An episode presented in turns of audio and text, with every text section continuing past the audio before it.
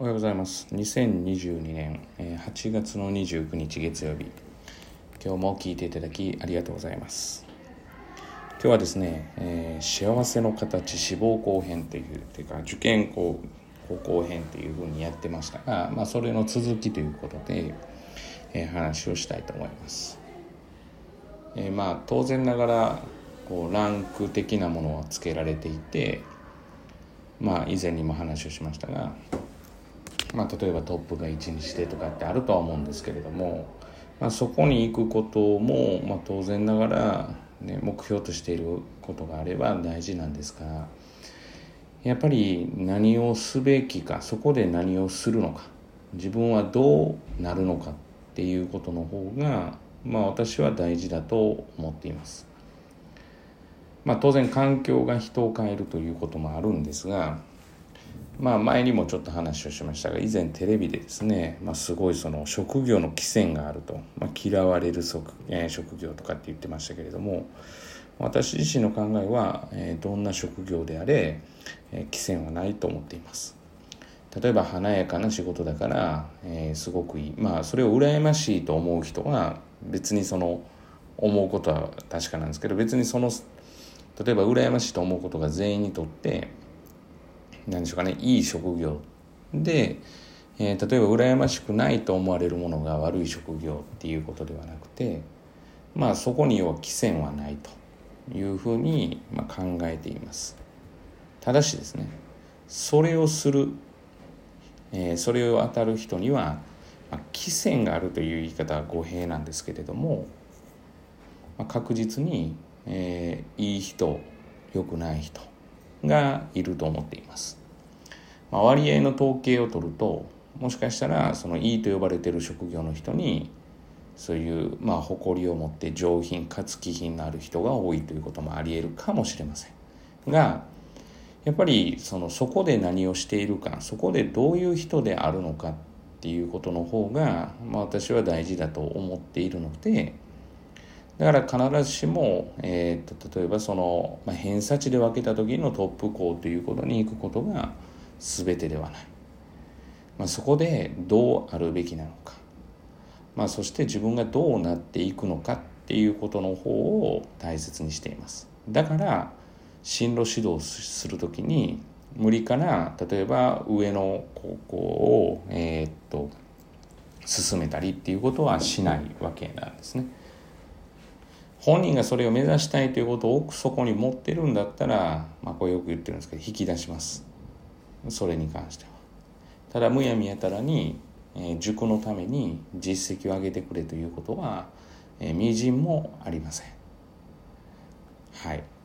まあ、それだけは約束できるかなと。だから、えー、今中学生の人も高校生の人ももしくは、えー、保護者の方もまあなるほど無理からやられることはないんだと。いうことを、まあ、知っていただきたいのと、まあ、通っていただいてるというか通ってもらってる、まあ、子どもたちに関してはやっぱりまあ話はしていますが行った先で自分はどうありたいかどうなるのかっていうことを、えー、考えてほしいな。まあ、できれば志望校選びというのも本来はそうあるべきだというふうには思っています。ただ、まあ、どうあるべきかっていうのがわからないということも当然ありますから、まあ、だったら、まあ、例えば今の区分けした形目に見える形の幸せっていうのを求めてでそこに行ってから何ができるかを考えるというのも一つだと思います。なので別にその志望校選びを偏差値で選ぶことは悪いことではないです。ただ行った時に要は自分がどうありたいかを考える。つまり自分は例えばどこどこ高校を買ったんだっていうそのどこどこ高校を、えー、自分の、えー、まあ何て言ったらいいんですかね。プロフィールとしての一番手に持ってくるっていうのはまあやめた方がいいんじゃないかなっていうふうには思うと。やめた方がいいというのは、まあ、その先うまくいかない、まあ、例えばこの受験産業で言えばまあまあ例えば大学ですよね。大学受験。大学入試っていうことであれば。だからまあ偏差値的に上下ではなくてそこで何ができるかどうあるべきかっていうのを考えながら選ぶ。だから今高校に行ってですね、えー、まあもし自分が行きたかった高校じゃない、まあ、ここがもしかしたら今日の本題かもしれないです。自分が行きたかった高校じゃない。まあそこに対して不満がある、まあ、例えば、えー、A 高校に行きたかったんだけれども A 高校は落ちて B 高校になった。もしくは第二志望の第二希望の、え、公立高校もダメで私立になったという場合にまあ自分ってダメなんだって思いがちですが